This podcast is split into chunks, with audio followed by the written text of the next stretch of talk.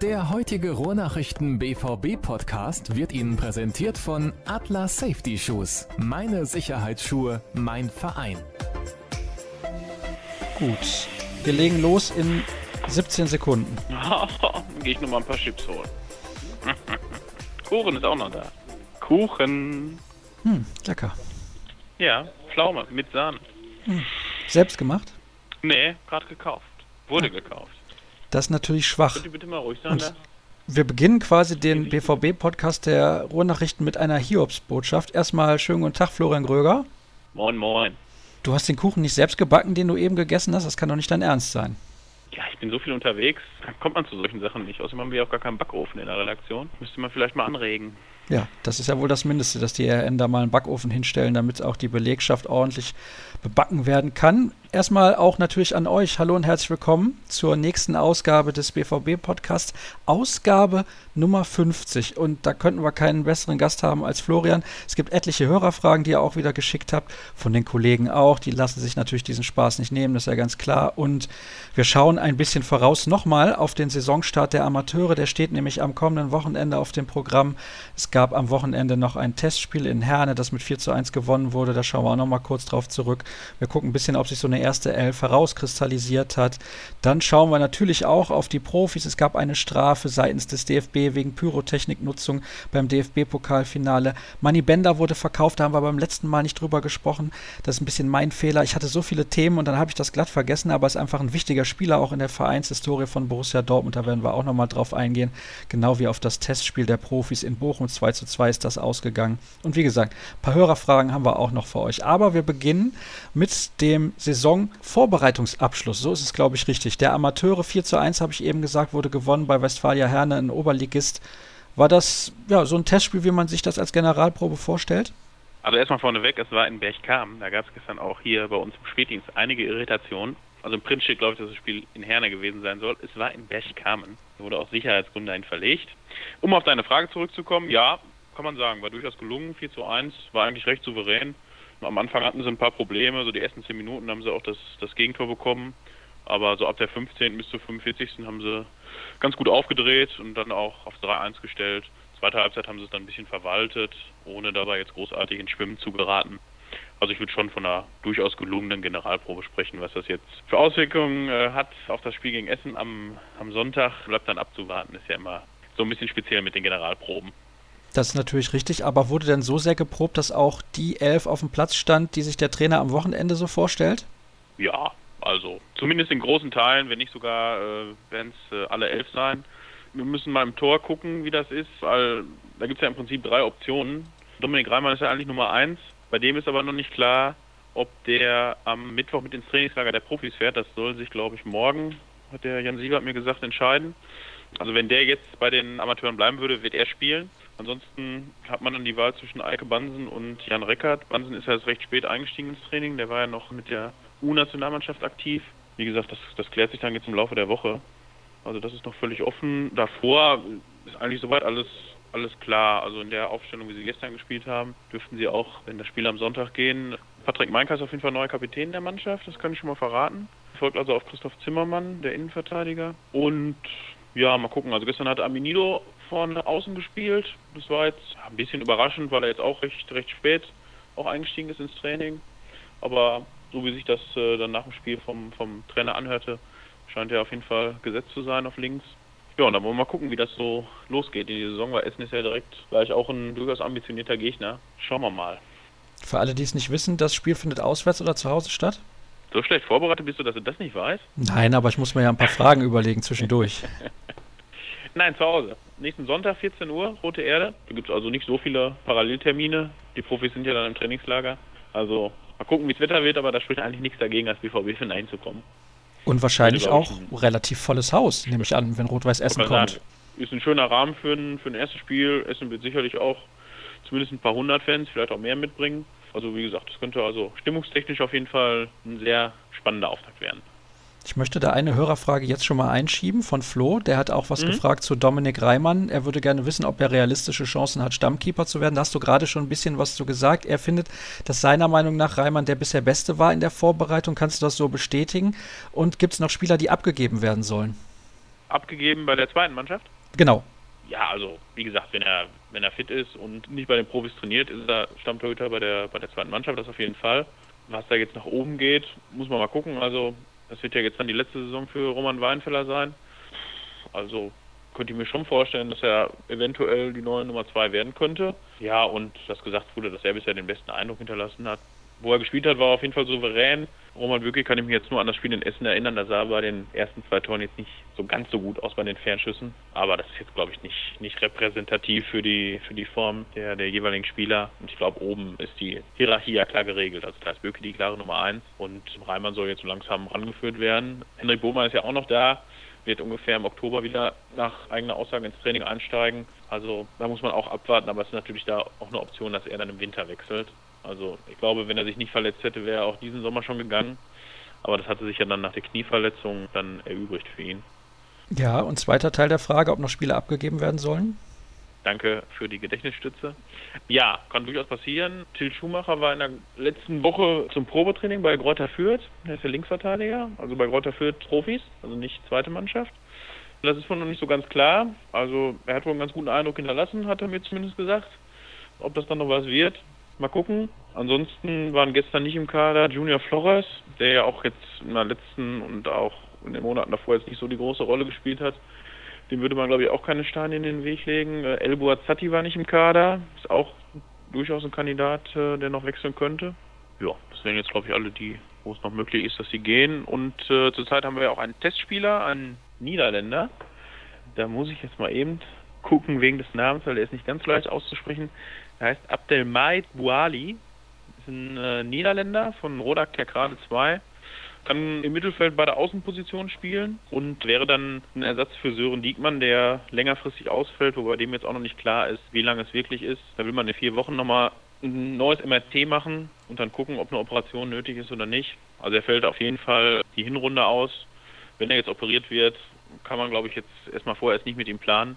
Deswegen wird dieser Niederländer getestet und da soll es dann bis Ende der Woche nach unseren Infos eine Entscheidung geben, ob er verpflichtet wird. Aber hat aber bisher einen ganz guten Eindruck hinterlassen.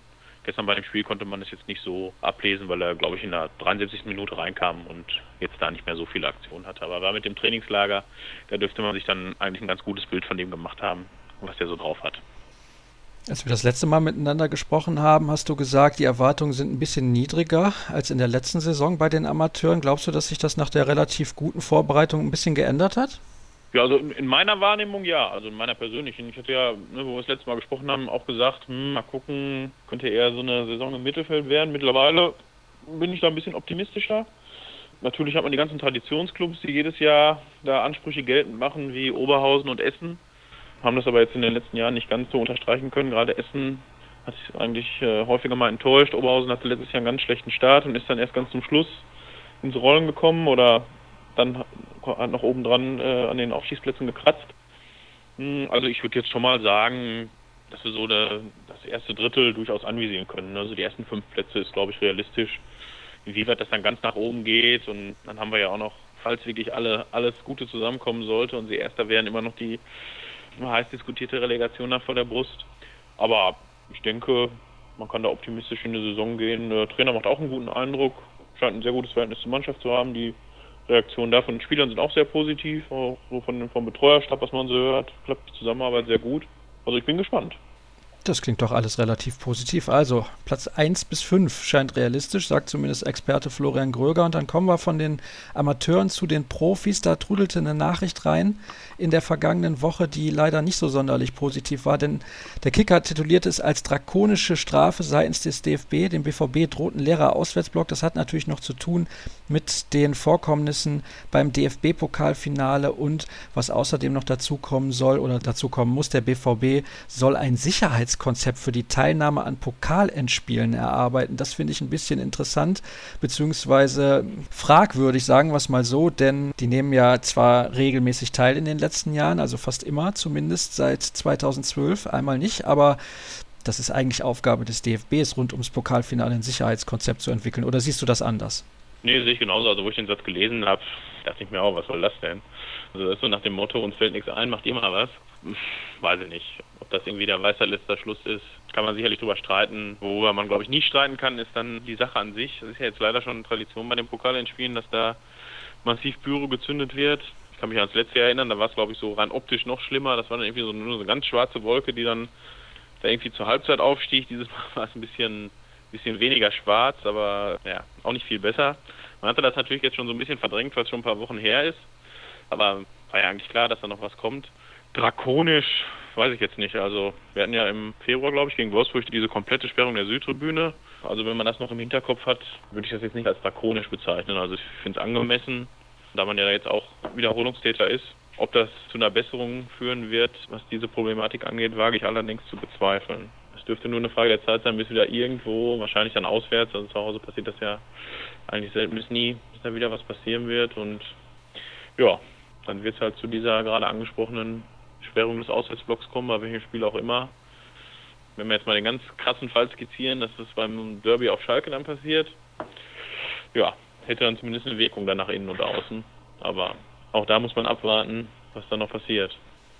Da wollen wir mal den Teufel nicht an die Wand malen, aber ich merke schon, also dich, ja, ich würde nicht sagen, regt das auch ein bisschen auf, aber was mich so ärgert dabei ist, das sind ein paar Leute, die das machen, die werden von ein paar anderen noch geschützt, okay, das ist vielleicht auch nicht das Allerschlauste, aber das trifft dann Leute, die damit gar nichts zu tun haben. Also wenn ich jetzt regelmäßig auswärts zum BVB-Spiel gehe, dann kann ich das demnächst irgendwann nicht mehr tun, weil andere irgendwie einen Mist verzapfen. Das ärgert mich so dabei.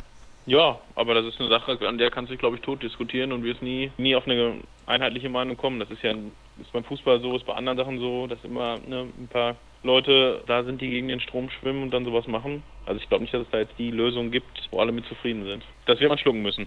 Na gut, dann lass uns den Fokus richten auf das Sportliche und ich habe es eben gesagt zu Beginn der Sendung, ich habe es beim letzten Mal vergessen, aber er ist nicht irgendein Spieler in der Historie von Borussia Dortmund. Sven Bender, von allen nur Manni genannt und ja, die letzte Szene von ihm, die so besonders in Erinnerung geblieben ist, ist diese Rettungsaktion auf der Linie gegen Eidenraum beim DFB-Pokal-Halbfinale in München vor einigen Monaten. Er ist nach Leverkusen gewechselt, hat sich jetzt die Nase gebrochen. Also ja, es hat, glaube ich, nichts mit dem Verein zu tun, dass er ständig verletzt ist. Trotzdem, finde ich, müssen wir ein paar Worte über ihn verlieren. Als du davon gehört hast, hast du gedacht, ja, es ist sinnvoll vielleicht, dass er den Verein wechselt oder warst du doch ein bisschen wehmütig? Ja, ich war auf jeden Fall erstmal überrascht über die Meldung. Das poppte ja dann irgendwie vorletzte Woche vormittags dann auf. Also überraschend, aber wenn man es dann mal so ein bisschen sacken lässt, äh, auf jeden Fall auch verständlich, weil ich habe jetzt nicht die genaue Statistik im Kopf, aber ähm, also die Verletzung mal außen vor, die hat er immer gehabt und wird er wohl auch weiter in seiner Karriere haben. Hat er jetzt nicht viel gespielt. Also er wurde zwar auch von Jürgen Klopp sowieso, aber auch von Tuchel sehr, sehr gelobt, auch von dem, von dem ersten Tucheljahr, dass er ein sehr wichtiger Spieler sei, aber wirklich gespielt hat er dann ja nicht, außer es haben sich mal welche verletzt. Der wurde dann ja auch umfunktioniert von Tuchel aus dem defensiven Mittelfeld zum Innenverteidiger. Aber wie gesagt, die Spielanteile haben gefehlt. Er hat sich das jetzt zwei Jahre angeguckt und ja, hat sich jetzt im äh, Sommer überlegt, dass es dann so aus seiner Sicht nicht weitergehen kann. Und wie gesagt, wenn man die ganzen Punkte mal zusammenrechnet, äh, ist, glaube ich, ein Wechsel durchaus sinnvoll. Und äh, Leverkusen ist ja auch durchaus ein Verein, der jetzt trotz der letzten schwachen Saison wieder Ambitionen nach oben hat. Kann man in Ruhe arbeiten, ist nicht ganz so im Fokus. Ist ein Verein, der normal guten Fußball spielt, der zumindest um die Europa League Plätze, wenn nicht sogar um die Champions League Plätze mitspielt. Er spielt wieder mit seinem Bruder zusammen, ist glaube ich auch durchaus ein Argument, was da wichtig bei der Entscheidungsfindung war. Und von daher kann ich das jetzt nachvollziehen. Aus sportlicher Sicht, menschlich ist es natürlich auf jeden Fall ein Verlust. Wenn man jetzt mal zurückguckt auf diese Klopp-Jahre und dieses gefestigte Mannschaftsgefüge, was sich da gebildet hat mit Bender, mit Schmelzer, Hummel, Weidenfeller, es bricht jetzt so langsam auseinander. Hummels ist letztes Jahr gegangen, Bender ist jetzt weg, Weidenfeller hört nach dieser Saison auf. Also dieser 88er Jahrgang ist das, glaube ich, alles, ist dann so langsam nicht mehr da. Ist natürlich schade. Nur, wie gesagt, sportlich kann man es aus seiner Sicht auf jeden Fall nachvollziehen. Habe ich das richtig mitbekommen, dass er hinterher gesagt hat, er wäre bereit gewesen zu spielen und er war gar nicht verletzt? Also man hätte ihn durchaus öfters einsetzen können? Ja, also das Zitat habe ich gelesen. Ich weiß nicht, auf welche Verletzung er sich da bezieht. Also er ist ja sehr lange ausgefallen jetzt nach der Olympiateilnahme. Da wurde ja auch nie so richtig kommuniziert, was er denn hat. Da hieß es immer, er hat eine Fußverletzung und dann zogen so die Wochen und Monate ins Land und man sei nicht und sei nicht und ja gut, irgendwann ist er dann wieder ins Training eingestiegen. Aber ja, aber auch dann hat er die Spielzeit nicht bekommen. Ich weiß jetzt wie gesagt nicht, auf welche, welche genaue Verletzungsphase oder Zeit er sich bezieht. Also da maße ich mir jetzt erstmal kein Urteil an. Aber dass es zu wenig Spielzeit war, steht, glaube ich, ein bisschen außer Frage. Wir wünschen ihm natürlich alles Gute bei seiner beruflichen bzw. sportlichen Zukunft bei Bayer Leverkusen. Ich denke, das ist ein Verein, wie du das gerade auch schon gesagt hast, bei dem er gut aufgehoben ist. Da hat er ein ruhigeres Umfeld, da ist der Druck auch nicht ganz so groß, wobei ich glaube, das ist etwas, das hat Bender nie etwas ausgemacht. Das ist ja ein ganz anderer Fall, als das bei Matthias Ginter gewesen ist, der jetzt in Gladbach unterwegs ist. Und ja, Einige tolle Erfolge hat er gefeiert mit Borussia Dortmund, zweimal deutscher Meister geworden, zweimal das DFB-Pokalfinale gewonnen und im Champions League-Finale ist er auch noch mit dabei gewesen. Also einer dieser Spieler, du hast eben dieses Gerüst auch genannt, der Klopp-Mannschaft damals, die so erfolgreich war und deswegen mhm. auf jeden Fall ein Spieler, der auch bei den Fans sehr, sehr beliebt ist, das ist klar gucken wir noch mehr aufs Sportliche. Und es gab am Wochenende ein Testspiel in Bochum. 2 zu 2 ist das ausgegangen. Ich habe die Schlussphase nicht gesehen. Ich habe es quasi gesehen, bis Bochum 2 zu 0 in Führung gegangen ist. War es denn über 90 Minuten so schrecklich, wie man es hinterher hätte vermuten können, wenn man die Reaktion so gelesen hat? Ja, ich muss jetzt zugeben, das ist eines der ganz wenigen Spiele, wo ich mal nicht war, weil ich privat unterwegs war am Samstag. Der Kollege Jürgen Kors war da. Aber was ich so im Nachhinein gesehen habe, war es dann wirklich nur die letzte Viertelstunde, die halt gut war wo dann auch die Kollegen Obermeier, Dembele und Co. kurz vor Schluss eingewechselt wurden. Äh, das glaube ich war schon mit Auge vom Trainer, äh, da diese Mannschaft spielen zu lassen, also mit der Startaufstellung. Das hat jetzt, glaube ich, mehr Erkenntnisse gebracht, als da mit der vollen Kapelle zu spielen. Und äh, ich denke mal so, das Hauptaugenmerk jetzt auch im Trainingslager in dieser Woche, was ja am Mittwoch bzw. Donnerstag Vormittag dann beginnt, liegt auf den defensiven Abläufen. Also ich glaube, da liegt noch einiges im Argen. Jetzt auch gerade mit, dem, mit den Ausfällen von Schmelzer und Guerrero haben wir da jetzt auch eine sehr vakante Position auf der linken Seite, wo man jetzt noch nicht weiß, wer da spielt. Also normal hat man ja eigentlich Erik Durm, der jetzt aber in Bochum auch jetzt nicht so die Topleistung gebracht hat. Rechts Passlag war jetzt auch nicht so überragend, wobei der normal Piszczek dann gesetzt sein dürfte. Zagadou hat man auch auf links, wobei der auch dann doch eher Innenverteidiger ist, auch von der Statur her. Also jetzt keiner, der Linie da rauf und runter rennt und die Flanken nacheinander auf die Stürmer serviert.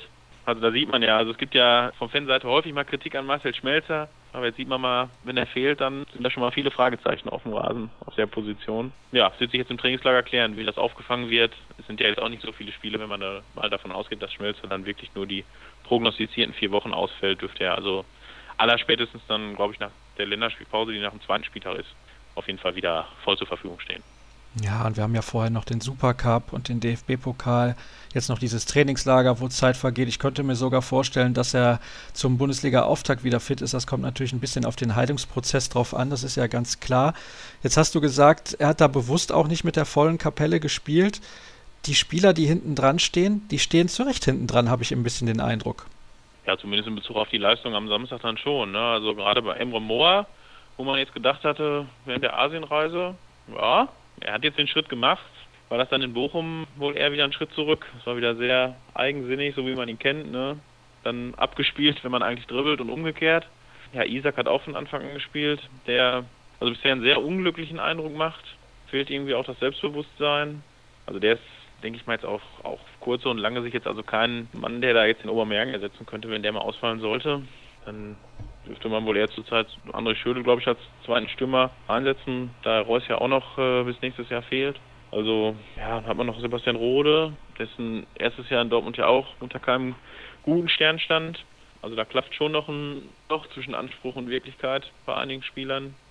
Ich weiß nicht, ob sich das noch verbessert jetzt im Laufe der, der paar Wochen bis, bis zum Saisonstart. Aber was die Startaufstellung angeht, dürfte das sich so auf 13, 14 Spieler vielleicht reduzieren, je nach jetzt Verletzungsstand, wer noch zurückkommt. Aber es wird sich auch transfermäßig, glaube ich, jetzt nichts mehr tun. Das äh, ist ja auch so kommuniziert. Deswegen muss man jetzt mit dem Material arbeiten, was man hat.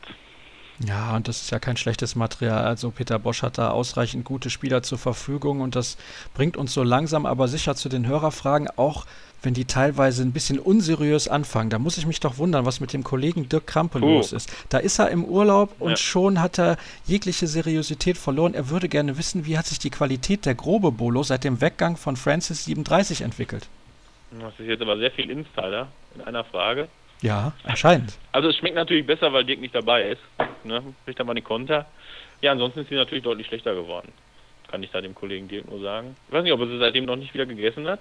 Aber wir können das ja gerne nach seinem Urlaub, wobei er jetzt auch noch in Bad Ragaz ist, dann lade ich ihn mal gerne ein und dann können wir das vielleicht in einer, einer späteren Folge mal zusammen nochmal ins Detail gehen.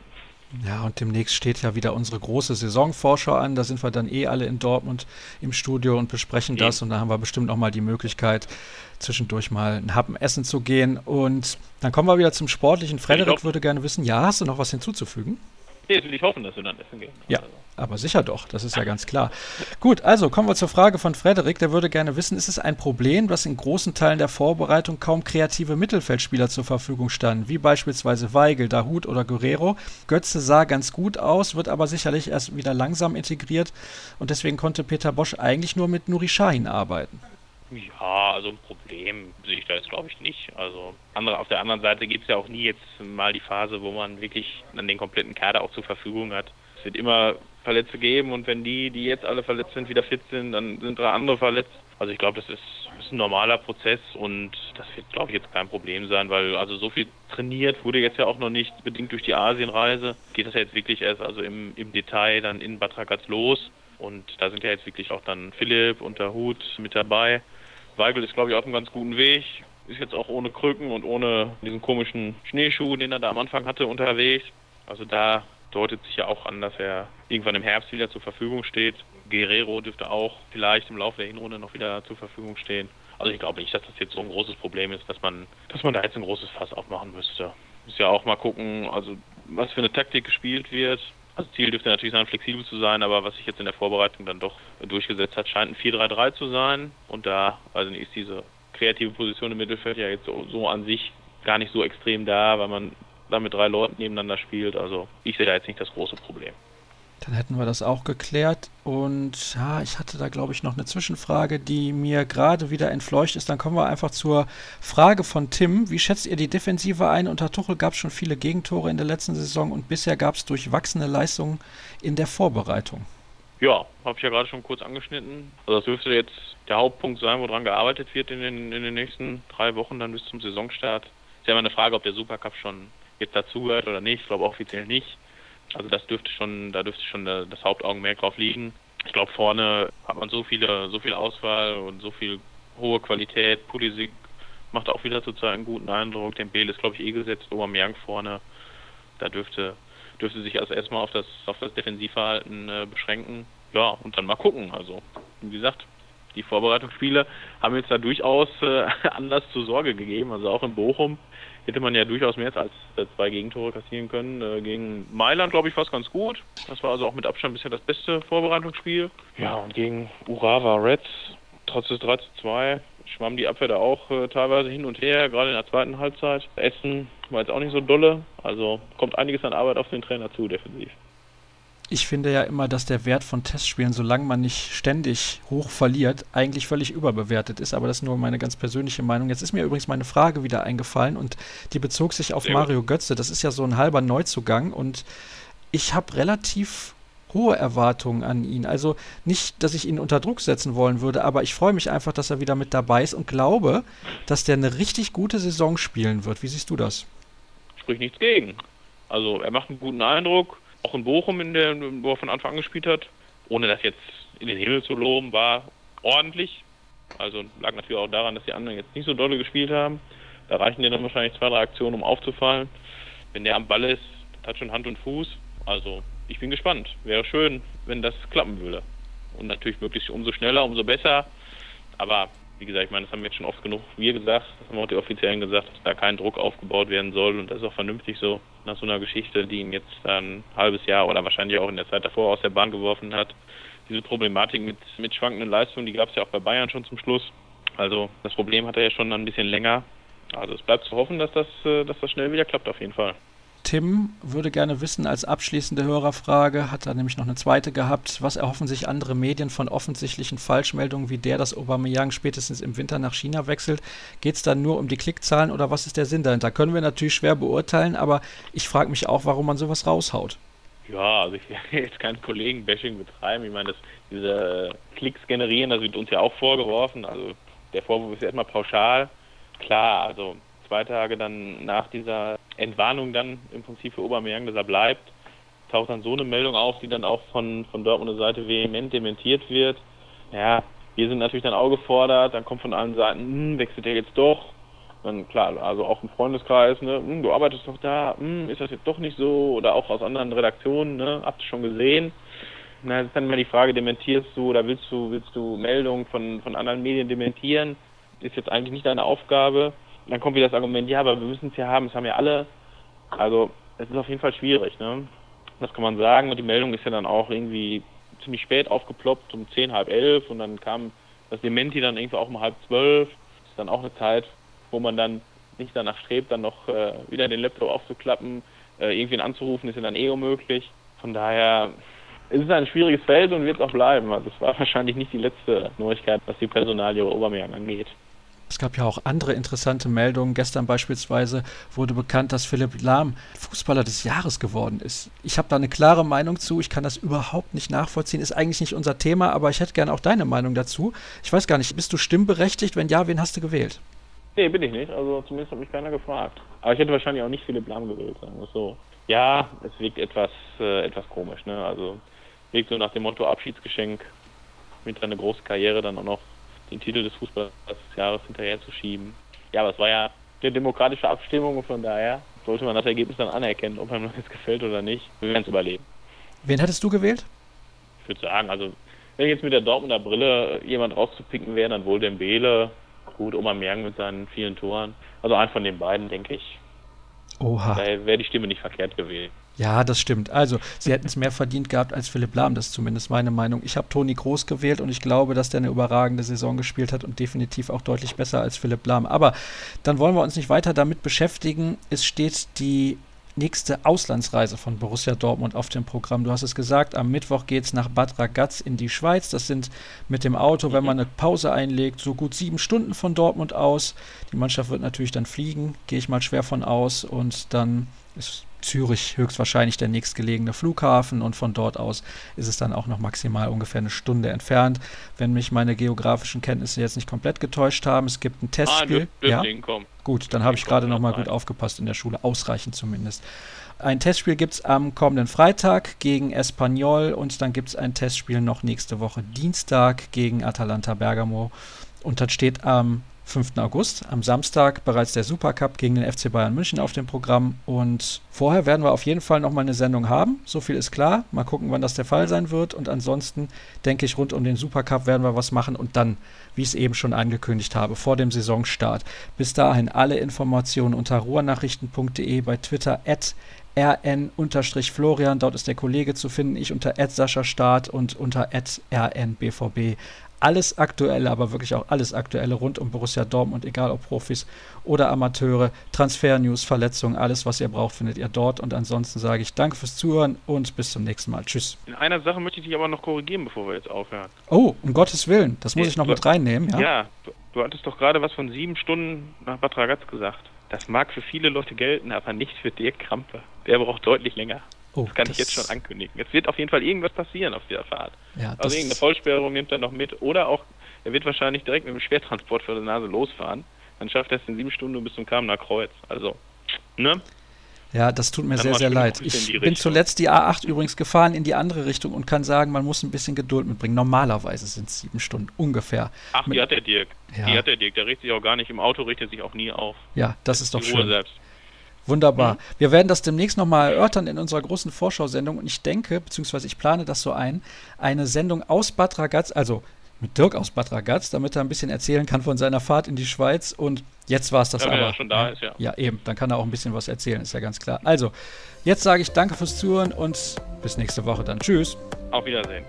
Der heutige Rohrnachrichten BVB Podcast wurde Ihnen präsentiert von Atlas Safety Shoes. Meine Sicherheitsschuhe, mein Verein.